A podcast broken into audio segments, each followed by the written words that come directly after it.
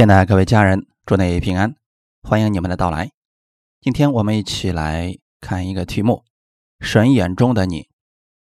我们一起来读今天分享的本文，《彼得前书》第二章四到十节。主乃活石，固然是被人所弃的，却是被神所节选、所宝贵的。你们来到主前，也就像活石，被建造成灵宫，做圣洁的祭司。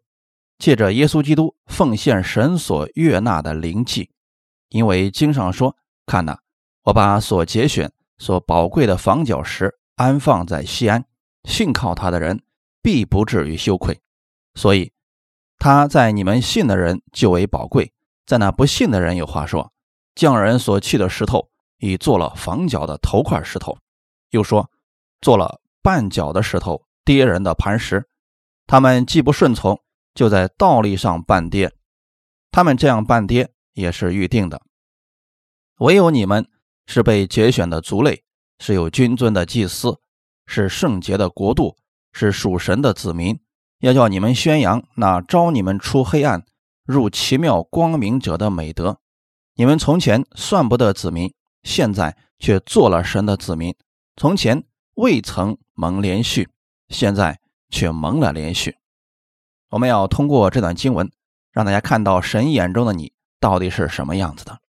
很多基督徒不知道神如何看待他，不知道神眼中的他现在是什么样子，于是人想通过自己的方式在神面前表现自己。如果行为不好、信心不足的时候，就不确定神是否爱他，是否愿意听他的祷告。今天我们要分享神眼中的你。我们分享第一点。耶稣在神的眼中乃是活石，你也一样。主乃活石，活石是什么意思呢？有生命的，是活的。当你领受了基督复活的生命，从你的腹中也会流出活水的江河来。但今天我们知道，神眼中的耶稣是什么样子呢？是神所喜悦的。神喜悦他的时候是在什么时候呢？是不是在耶稣死而复活以后呢？不是的。圣经上告诉我们说，神喜悦他的时候，他甚至连一件神迹都没有行，他甚至连一个福音都没有传，甚至他没有说过什么样的话语，在福音方面还没有做什么事情，神已经喜悦他了。马太福音三章十七节告诉我们说，当耶稣受洗以后，从水里面上来，这个时候天空中有声音说：“这是我的爱子，我所喜悦的。”今天我们不是靠着行为。取得神的喜悦，我们像耶稣基督一样，在他还没有行神迹的时候，还没有传福音的时候，神已经喜悦他了。他已经得着了天父喜悦他的名证，因为耶稣很清楚的知道自己不是因为有了好行为，天父才喜悦他，而是神早已经喜悦他了。所以今天我们也是一样的，神早已经喜悦我们了，我们因信都成为神的儿子了。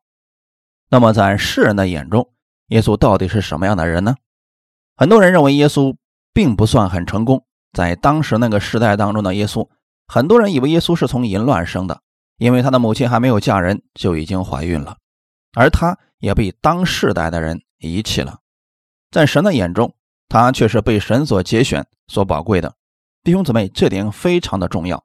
很多的时候，我们一直活在别人的评价中。有人故意把自己打扮得很漂亮，结果有人说：“哎呀。”你这个发型真不适合你啊！结果他就换了一个发型。第二天，别人评论你所穿的衣服，人家告诉你说这衣服真不合你的身，好土啊！结果这个人之后再也不穿这件衣服了。如果人总是活在别人的眼中，他们会发现，无论怎么样努力，始终不能满足所有的人。耶稣尽管行了许多的神迹，尽管医治了很多人，他来到人间确实行了很多善事。都是对我们有益处的，但还是被那个世代的人遗弃了。当时的以色列百姓宁可要一个罪犯巴拉巴，也不要耶稣；他们宁可要凯撒做他们的王，也不要耶稣成为他们的王。但世人所丢弃的那块石头，神却将它做了房角的头块石头。世人以为没有价值的，神却把它举起来，看为宝贵。什么是房角石呢？造房子或者造殿宇的时候所使用的第一块石头，同时也是作为建造标准的石头。这是我们基督的象征。无论我们的工程建造的多高，都不能偏离了耶稣基督这个标准。在以弗所书第二章二十到二十三节，并且被建造的使徒和先知的根基上，有耶稣基督自己为房角石，各房靠他联络得合适，渐渐成为主的圣殿。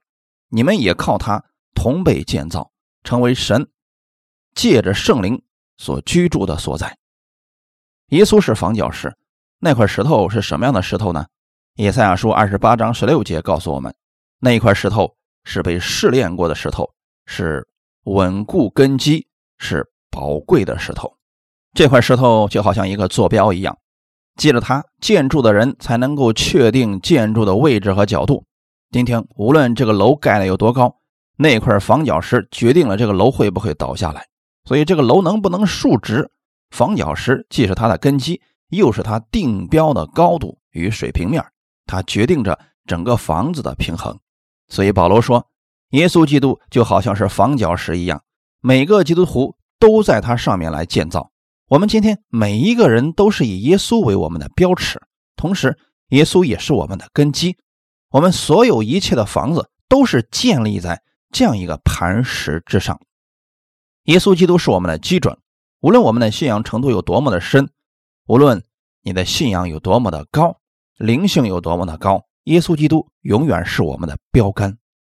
教会是建立在基督的活石上面，我们的生命也是在这块活石上面来建造。就算世人确实看你说：“哎呀，我看你是信迷了。”这有什么关系呢？因为在当年保罗的那个时代当中，保罗在经文中讲。世人他们看为世上的污秽，万物当中的渣子。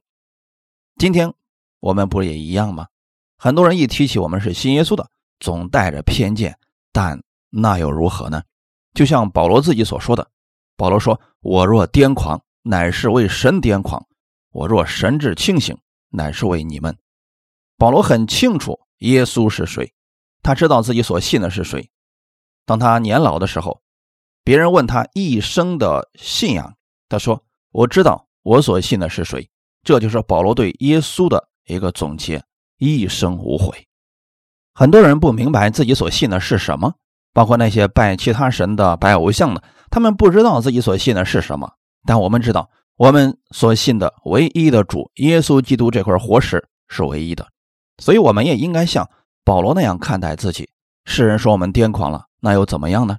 我比较喜欢，不知道是哪一位名人说过这么一句话：“世人笑我太癫狂，我笑世人看不穿。”确实如此。他们若是认识了我们的主，他们会跟我们一样癫狂的，因为他们现在还不认识这位主，所以他们宁可看我们像世界当中的污秽一样，看我们好像总是低别人一等。但这有什么关系呢？今天我要告诉弟兄姊妹的是：神如何看你，这才是至关重要的。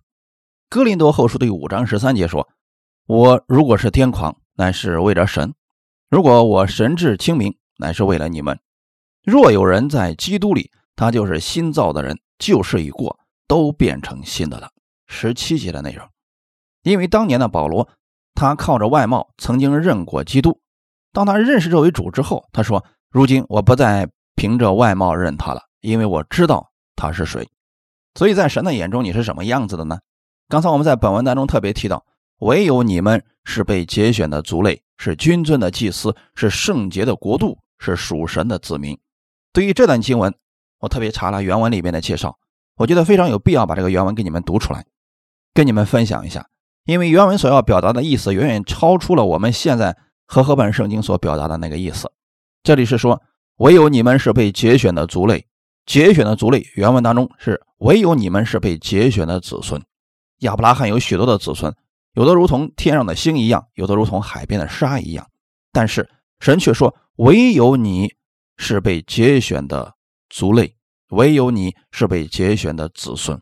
那么多的子孙当中，神却节选了你。世人这么多，可是神却节选了你。不是我们节选了神，乃是神节选了我们；不是我们爱了神，乃是神爱了我们。神节选你，让你成为他的儿女。他要把他的祝福给你，是因为他拣选了你，这就是神眼中的你。下面一句说：“是君尊的祭司。原文当中的意思是，唯有你是皇家的祭司，那是一个万王之王的皇家祭司，身份尊贵。弟兄姊妹可知道，祭司是做什么的吗？在旧约的里边，祭司是替百姓在神面前做事的，就是当百姓犯罪了，他牵着牛羊或者鸽子来到祭司的面前，然后祭司透过献祭把这人的罪归在这个祭生的头上，然后他的罪就被赦免了。现在你是君尊的祭司，所以我们每一个人都可以去传福音，可以告诉别人，可以为别人按手祷告，告诉他：你若相信耶稣基督，你就必能得着永生。下面一句说是圣洁的国度，这个在原文里边告诉我们是说你是圣洁的人民。原来神的眼中你是圣洁的人，无论在这个世上世上的人说你有多么的污秽，你像世上的渣子一样，但是有什么关系呢？在神的眼中，你是圣洁的人民，所以圣经上有很多地方把基督徒称为圣徒，因为在神的眼中，你早已经成为了圣洁的人民。后面是说属神的子民，就是说你是神的选民。过去我们看旧约的时候说：“哎呀，当年的以色列百姓可真幸运呢，因为神拣选了他们，他们成为神的选民。”但今天我要告诉你们的是，你们也是同样的这样有福的。因为神也节选了你，成为神的选民了。感谢主，这就是神眼中的你。我们很多时候把自己看得很低很低，是因为我们不知道神到底是如何看我们的。约翰一书第四章第四节：小子们呢，你们是属神的，并且胜了他们，因为那在你们里面的比那在世界上的更大。当你知道你里边住着圣灵，他的能力大而无比的时候。你就明白为什么你的祷告会有能力，为什么你按手给别人会让他得医治？那不是你的能力，是因为你里边的圣灵在医治他。同样的，当你在你的家庭当中，当你在你的家庭当中来宣告的时候，你要知道，不是你的凭着你的口在宣告，那是你里边圣灵在做工。弟兄姊妹，当你明白原来神一直都住在你的里边，神的眼中你是宝贝。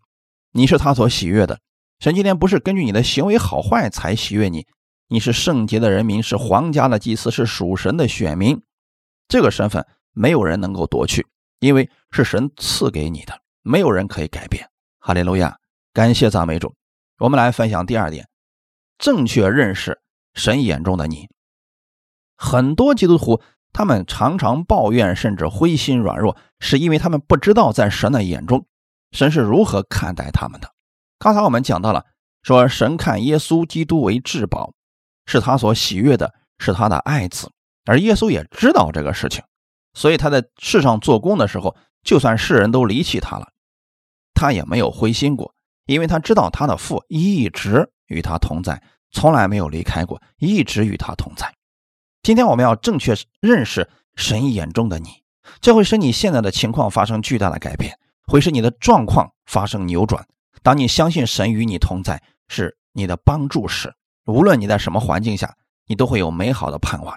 相信神必会把这一切不好的变成好事。我们来分享这个之前，首先来分享一个人。如果你读过约伯记，你会知道约伯这个人很糟糕，他的经历真的很惨。很多人在解释约伯记的时候啊，说约伯这个人太可怜了。结果有些弟兄姊妹身上发生一些不幸的事情的时候，他常常把自己想成约伯，也经常会引用约伯所说的话：“赏赐的是耶和华，收取的也是耶和华。”今天我们要通过约伯记来分享一下，看看神眼中的约伯到底是什么样子的。我们先翻到约伯记，读过约伯记的人都知道，约伯在一天之内失去他所有的一切。他原本是东方的一个首富，结果呢？一天之内，自己的孩子全死光了，自己的财产也全都没有了。他从头到脚都长满了疾病，留下这个老婆呢，也没有给他带来安慰。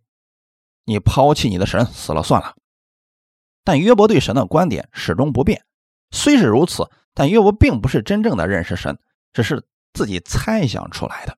我们相信，许多相信耶稣的人对耶稣的认识也不太一样。也不认识神眼中的他到底是什么样子的，所以在遇到患难的时候才会和约伯说一样的话。但其实当时的约伯没有真正的认识神，他之前的那些观点全都是错的。今天你是不是也认为疾病和灾难是从神来的呢？如果你是这样相信的话，那我们的生活该多么的恐惧和担心呢？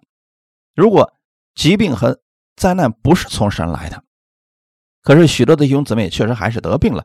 问题是怎么会临到他的身上呢？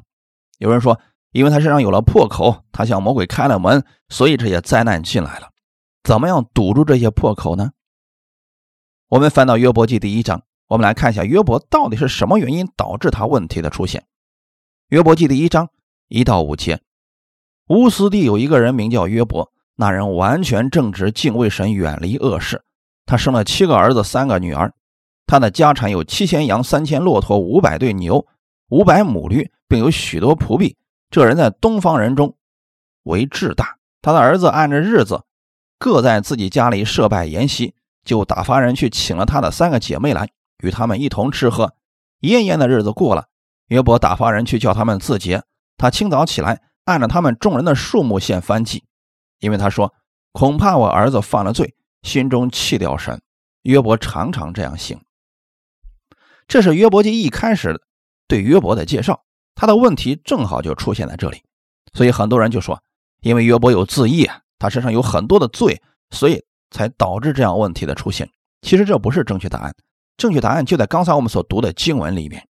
神对约伯的看顾是非常的仔细。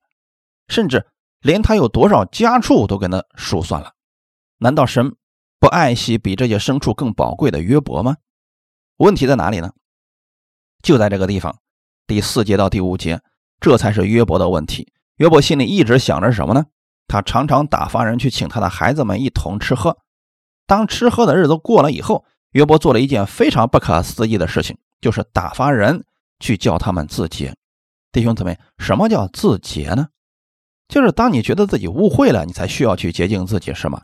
可是约伯每次当艳艳的日子过了以后，约伯就打发人叫他们去自洁，可能是他们家里认罪也好，或者说向神献祭也好，总之，约伯是打发人叫他们自洁，这就证明一件事情：约伯觉得自己的这些孩子是不洁净的。而约伯自己是怎么做的呢？他清早起来，按照他们众人的数目来献燔祭，他没有把自己的牲畜算在里边。数目是指他的孩子们的数目。清早起来，按着众人的数目在献翻祭。他献祭的时候，心里还想着一件事情：恐怕我儿子犯了罪，心中气掉神。每一次约伯来献祭，都如此想。后面还有一个非常重要的话语：约伯常常这样行。换句话来讲，约伯常常觉得自己的孩子是不洁净的，常常让他们去自洁，常常觉得自己是不洁净的，常常在神面前来献祭。他也常常怕自己的儿子们犯罪，他常常害怕自己的孩子们弃掉神，也害怕自己把神给弄丢了。他常常如此来做。可是，在神的眼中，约伯到底是什么样子的呢？在神的眼中，约伯是完全的。神没有说他是无罪的，就像我们今天一样，你在神的眼中是完全的。刚才我们讲了，你是圣洁的子民，是皇家的祭司，但这不代表你今天不会再犯罪了。就算你仍然犯罪，在神的眼中，你仍然是完全的。很快我们解释为什么他是完全的。约翰一书的第二章第一节：“我小子们呢，我将这些话写给你们，是要叫你们不犯罪。原来神把他的话语赐给我们，是为了让我们不犯罪。但是今天，就算你信了主，有多少人信了主之后说我再没有犯过罪呢？我们仍然还有。后面那句话又说了。”若有人犯罪，在父那里，我们有一位中保，就是那义者耶稣基督，他为我们的罪做了挽回祭，这才是神为什么看你是完全的原因了。感谢主，我们在神那里有一个挽回祭，所以就算今天你犯罪了，神仍然看你为义人，神仍然看你是完全人，就是这个原因。耶稣不单单是为我们的罪，也是为普天下人的罪做了挽回祭。哈利路亚。约伯他从来不知道，原来在神的眼中，神是这样看他的。神究竟如何来看待约伯的呢？在第八节，当魔鬼去控告约伯的时候，我们的神在撒旦面前做了一个见证。约伯记的第一章第八节，耶和华问撒旦说：“你曾用心查看我的仆人约伯没有？地上再没有人像他完全正直、敬畏神、远离恶事。这就是神眼中的约伯。可惜的是。”约伯不曾知道神眼中的他是完全人，是远离恶事，是敬畏神的。为什么神看约伯是完全正直、敬畏神的、远离恶事的呢？因为约伯所献的燔祭。从这个旧约圣经当中，我们可以知道，今天不是神故意放约伯一马，不是忽略了他的罪，而是约伯所欠的燔祭已经代替了他的罪，所以在神的眼中，他是完全正直。当然了，约伯记写作的时间比利未记要早很多年。有人说，约伯记可能是在创世纪之后比较早的一卷书，很早很早的时候写成的一卷书。那个时候还没有律法。我们来看一下律法之下这个翻祭有什么作用？因为约伯所献的是翻祭。利未记的第一章二到四节，你小谕以色列人说：你们中间若有人献供物给耶和华，要从牛群、羊群中献牲畜为供物。他的供物若以牛为翻祭，就要在会幕门口献一只没有残疾的公牛，可以在耶和华面前蒙悦纳。他要按手在翻祭生的头上，翻祭便蒙悦纳，为他赎罪。这个很重要，弟兄姊妹，神不是降低了自己的标准，而是因为约伯所献的翻祭，因为翻祭有一个重要的作用，就是将人所有的罪都归到这个牛的头上，然后这个牛要被宰掉，这个血祭司接在盆里边盛到神面前，这个牛要被焚烧掉，所以叫翻祭。因为如此做了。而他所有的罪都归到了这个寄生的头上，因此这个人因着凡祭便蒙悦纳，为他赎罪，他就能在神面前蒙悦纳。哈利路亚！约伯献了凡祭，却不知道自己已经蒙神悦纳了。他还常常害怕自己丢弃了神，害怕自己的孩子犯了罪丢掉了神。所以，当他这样想的时候，问题又出现了。这就是为什么约伯他会出现问题的原因。弟兄姊妹，莫想这样一个人。一个人天天在自己家里边想：“哎呀，我是不是得病了呀？我今天脑袋挺疼的，或者我身体一定有什么疾病吧？”他要天天想着自己身上有病的话，这个人最终结果会如何？他最终会变成病人。他在看电视的时候发现人家对癌症的描述，他说：“对呀，我也发现有时候我吃饭恶心，没有胃口，晚上出汗，脚心出汗，一着急我就会烦躁不安，跟某个病的前兆太像了。”我是不是得了那个病啊？如果他天天这样来想，我告诉你，这个人最终一定会实现的，因为他的身体要配合他的口所发出来的话语，这个很重要。你口中所出来的话语，直接影响着你身体的状况。我给你举个例子，你对着自己整天说：“我是个笨蛋，我没有能力，没有人喜欢我，我注定是个穷光蛋，我注定要倒霉一辈子。”就这样，常常说着负面的话，你的心情会如何呢？我告诉你，不断重复这样的话语，你的心情会很糟糕，很糟糕的。你会觉得整个世界都是灰暗的。这样的话，你的心情能好吗？你的身体配合你，身体也会出问题的。奉主耶稣的名，让这些负面的思想从里边出来吧，不要再进去了。你要宣告的是神眼中的你，而不是你想象当中那个糟糕的你。我们在想另外一个事情：如果约伯知道了。他在神的眼中是完全正直、敬畏神、远离恶事的话，约伯不会整天去想着说：“我害怕我的儿子犯了罪，心中弃掉神。我常常献燔祭，我就怕这个事情。”结果他已经知道了，他在神眼中是完全人，他的祷告会发生一百八十度的转弯，他会整天喊哈利路亚、赞美、感谢主。如果今天你认识了真正的神眼中的那个你的时候，你每一天的生活都是充满喜乐的，因为神就是这样来看我们的。哈利路亚。但是约伯怎么样来认识这位主的呢？当灾难临到他的时候，他觉得这个是神所赐的。约伯记的第一章二十一节说：“我吃身出于母胎，也必吃身归回。赏赐的是耶和华，收取的也是耶和华。”这个是完全错误的。神赐给你就不会再要回去了，已经是你的了。收取的一定不是我们的神。所以当他身上得病之后，他的妻子说：“你弃掉你的神死了吧。”不要再坚持了，对你一点好处都没有。约伯对他妻子说：“你怎么说话像一个愚顽的妇人一样？难道我们从神的手里边得福，不也受祸吗？”他认为他的福是神所赐的，这点是对的。他也认为这个祸也是神所赐的，这是不对的。弟兄姊妹，今天有多少教会弟兄姊妹仍然相信他的灾难、他的疾病是神所赐的？如果今天你觉得这个是从神而来的，你又怎么敢向神祷告来医治你呢？因为既然神给了你疾病，神凭什么又要医治你呢？弟兄姊妹，我们发现约伯对神有一个错误的认知之后，他开始咒诅自己的生日。他说：“我要是不出生在这个世界上该多好啊！”这个时候来了三个律法的朋友来安慰他。这三个朋友来了以后，不停的定约伯的罪，说：“约伯，你肯定是犯罪了，要不然怎么会有这样的事情临到你身上呢？你知道吗？”三个朋友轮番轰炸，最后把他的希望也给消灭了。今天你知道有多少教会的弟兄姊妹在受到疾病的困扰、一些事故临到他们身上的时候，本身他们已经觉得这是神给的，已经很痛苦了。结果弟兄姊妹安慰他说：“你犯罪了，所以这个事情临到你了，你该受这个罪，赶紧在神面前认罪吧。如果不认罪，还有更糟糕的事呢，你知道吗？”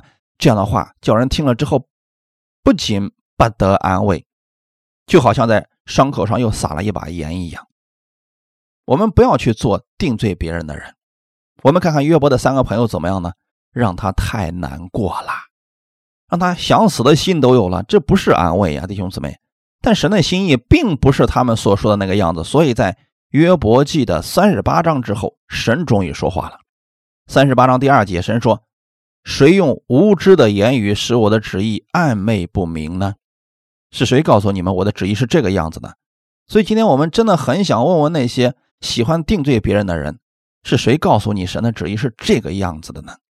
神亲自解释了约伯的问题。我们知道，在约伯记四十二章之后，神用了好几章的内容对约伯讲话。神对提曼人以利法说：“我的怒气向你和你那两个朋友发作，因为他们议论我不如我的仆人约伯说的是。现在你们要取七只公牛、七只公羊，到我仆人约伯那里，为自己献上燔祭。”我的仆人约伯就为你们祷告。中间有一句话非常重要，弟兄姊妹，我们不知道你们读的时候有没有发现这句话？神亲自再一次证明了神眼中的约伯是什么样子。说：“今天你们都去献祭，让我的仆人约伯为你们祷告，因为我喜悦他。”这里说：“因为我悦纳他。”哈利路亚！原来就算约伯咒诅了自己，被三个朋友定罪，神还是说：“我悦纳你。”约伯会为你们祷告，我就不按你们的欲望待你们。你们议论我不如我的朋友约伯说的是，原文是你们对我的议论是错误的。神从来没有定过约伯的罪，可是他的三朋友不断的定他的罪。弟兄姊妹，苦难不是神所赐的，你在神的眼中是宝贵的，因为你在神的面前已经有了最完美的祭物——耶稣基督。刚才我们讲到了，因为约伯所献的燔祭。神已经看他是完全人，是敬畏神的。我们有一个比约伯所献的祭物更好的祭物，那个祭物就是耶稣基督，就是神的儿子耶稣。耶稣是甘心为你献给神的，因为耶稣基督一次的献上，使我们得以成圣的人永远完全。哈利路亚！你想想看，约伯因为现在是动物，神都看他为完全人，更何况你现在的祭物是神的儿子耶稣呢？所以你更应该知道。今天神眼中的你是完全人，神看你是敬畏他的，神看你是一个远离恶事的人，所以神一直是悦纳你的，因为你在神的面前有一个最好的挽回祭，你比约伯献的更好，你比亚伯献的更好，你比过去亚伦的子孙们献的更加的好，这个祭物是独一无二，是完美的祭物。今天神看你是他眼中的同人，因此我愿意每个弟兄姊妹，你们用眼，你们用。神眼中的你来看你自己，不要用世人眼中的那个样子来看你自己，因为这样会把你自己看得很卑微无用，让人很自卑、很糟糕的。你要看到神眼中的你。我愿意每个弟兄姊妹用神眼中的样子来生活。如果你身上有疾病，就奉耶稣基督的名宣告：因耶稣所受的鞭伤，我已经得着了医治。今天神不再向我发怒，不再纪念我的罪，因为我在神面前有一个祭物，他。现在仍然在神的右边，他是耶稣基督，就是我在神面前最好的器物。因此，神今天看我为完全人，称我为义人，他要医治我，因为他现在已经喜悦我了，我已经得着他喜悦我的明证了。只有你知道神有多么的爱你，你的罪价已经被还清的时候，你来到神的面前，你才会真正的有信心，向他来祷告的时候就有确定的信心了，因为你知道所有的罪价都已经还清了。现在神特别爱你，必会赐给你的。你可以对着自己的身体来宣告：“我是健康的，因耶稣基督为我所献上的，我是健康的。就算身体上真有疾病，不要被你现在这个病症的表面现象迷惑了，要用手按在你的患处。你说，奉主耶稣基督的名，命令这个疾病立刻离开。我的身体现在正在恢复当中，这是个事实。我不再接受我是个病人这样的假象，要把我是病人这四个字完全的清除出去。因为疾病的咒诅在你身上已经不起作用了。以前你不知道你的罪已经还清。你看到耶稣基督的时候，你知道罪家已经还清，神已经开始更新你的生命，开始医治你的身体，你的身体正在恢复当中了。哈利路亚！今天神的右边还有一个辩护师，那就是神的儿子耶稣，一直在那里为你来辩护。辩护什么呢？每一次当你犯罪的时候，魔鬼可能就会控告你说：“你看看那谁谁谁又犯罪了。”但耶稣会说：“我已经为他的罪献上了代价。”当你越明白基督是这样爱你的时候，你就会越来越爱基督，这样不会让你放纵自己，故意再去犯罪，反而让你不断的对神产生感恩的心，因为你知道你所得到的一切是因为耶稣为你受苦、受死换来的恩典。带着这样的感恩，你的行为也会发生改变，越来越像基督的样式。问题是，很多弟兄姊妹仍然不明白这个真理。当一些灾难临到的时候，他不懂得去拒绝，会说这是神所赐给我的。之后，耶稣又能怎么样呢？你都接受了，这才会给魔鬼机会攻击你。当你拒绝的时候，魔鬼在你身上就没有什么权势了。我们不要做一个糊涂徒，我们要做一个基督徒，基督才是我们的主。所以，让耶稣基督为你所做的救赎之功常常停留在你的心里。你要看到神眼中的你，而不是世人眼中的你，不是别人口中议论的那个你。神看你是艺人。是他眼中的同人，是他所喜悦的，是他所悦纳的。感谢赞美主！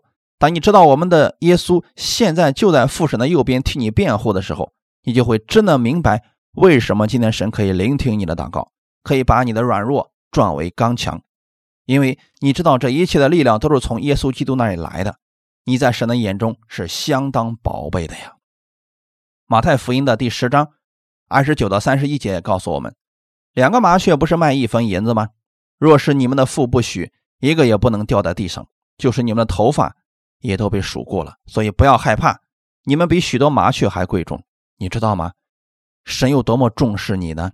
就算今天你最心爱的那个人，他也不知道你的头发有多少。但是马太福音十章二十九节告诉我们，两个麻雀是一分钱，神若不许，这个麻雀都不能掉在地上。这一切是神在看顾着的，你的头发。神都数算过了，这到底是什么意思呢？因为我们的头发每一天都会掉，也会有长出来的，但神每一天都会数算你的头发，这代表神对你何等的宝贝，何等的看重你，弟兄姊妹，这就是神眼中的你。所以每当你想起这段经文的时候，你心里立刻应该想到：主啊，你知道我的头发，你如此爱我，在乎我。当你明白这些的时候，就有安息了。他更希望你认识到神眼中的你是非常非常宝贵的。今天神在乎的不是麻雀，而是比麻雀贵重许多倍的你。圣经告诉我们，牛在场上踹鼓的时候不可拢住它的嘴。难道神爱惜的是那只牛吗？不，不是的，神更爱惜的是你。所以今天神愿意你来赐福给你，愿意医治你。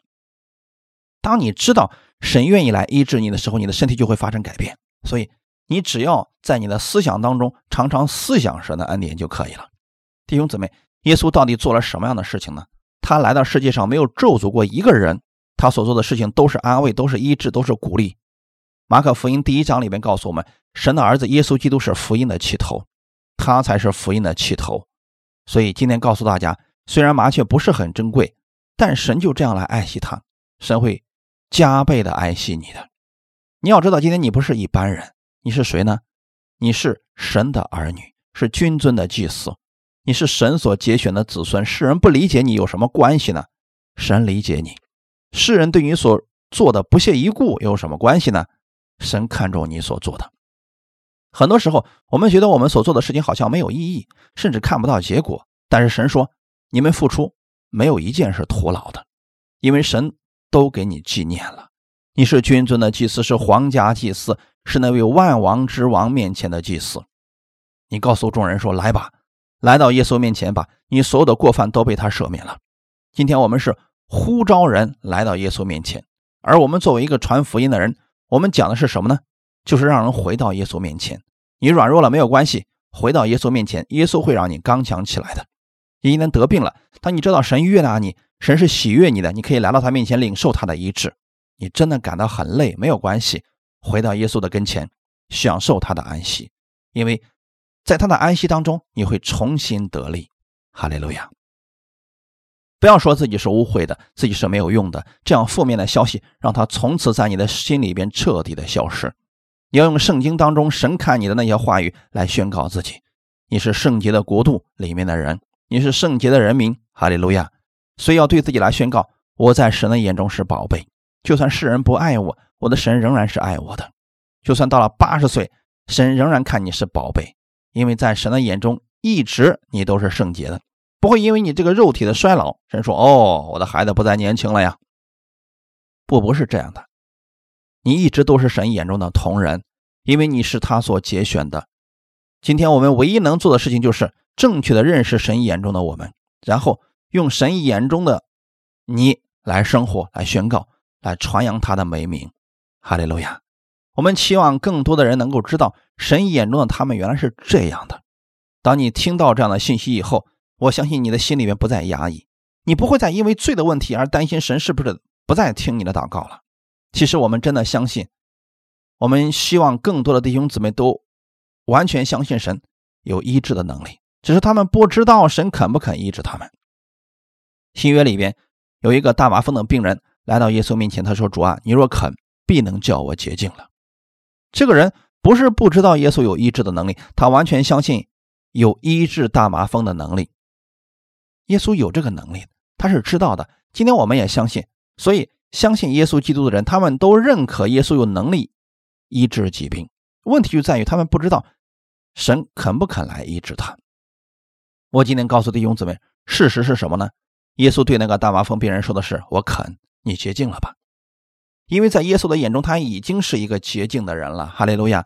今天在我们的神的面前有一个完美的祭物——耶稣基督，所以神他是乐意来医治你的。当你带着你的重担来到神面前的时候，你不要再说主啊，你若愿意，必能叫我得医治了。因为神特别乐意医治你。不要让你的心中有任何魔鬼的诡计来欺骗你，让你说这灾祸是神来的，神不会医治你，神不会听你的祷告的。这些负面的消息。让他彻底的出去吧。你要接受的是神喜悦你，神愿意医治你，乐意赐福给你。弟兄姊妹，用你那双有能力的手为自己来按手祷告。你要知道，你里面那个圣灵会做工，它里边所发出来的能力会在你的身体当中发生扭转，你的工作环境会发生扭转，你现在的债务会发生扭转。神要转变你的环境。哈利路亚！我们一起祷告。天父，我们感谢赞美你，感谢你让我们知道神眼中的我，我是神眼中的宝贝，是他眼中的同人。我知道了，也这样确信了，相信我的生活不再一样，我更加有盼望，有信心。我不再觉得自己是有罪的，是污秽的，是不配的，是亏欠的。我不再觉得自己是失望的，我不再看自己是否有信心，我单单仰望主的信心，因为你爱我，我的生命不再一样。我知道所有的能力、所有的祝福、所有的供应都是从你而来的。新的一周。我相信好事会在我身上不断的发生，我期待美好的到来，我也期待经历你的同在和大能。感谢赞美主，奉耶稣基督的名祷告，阿门。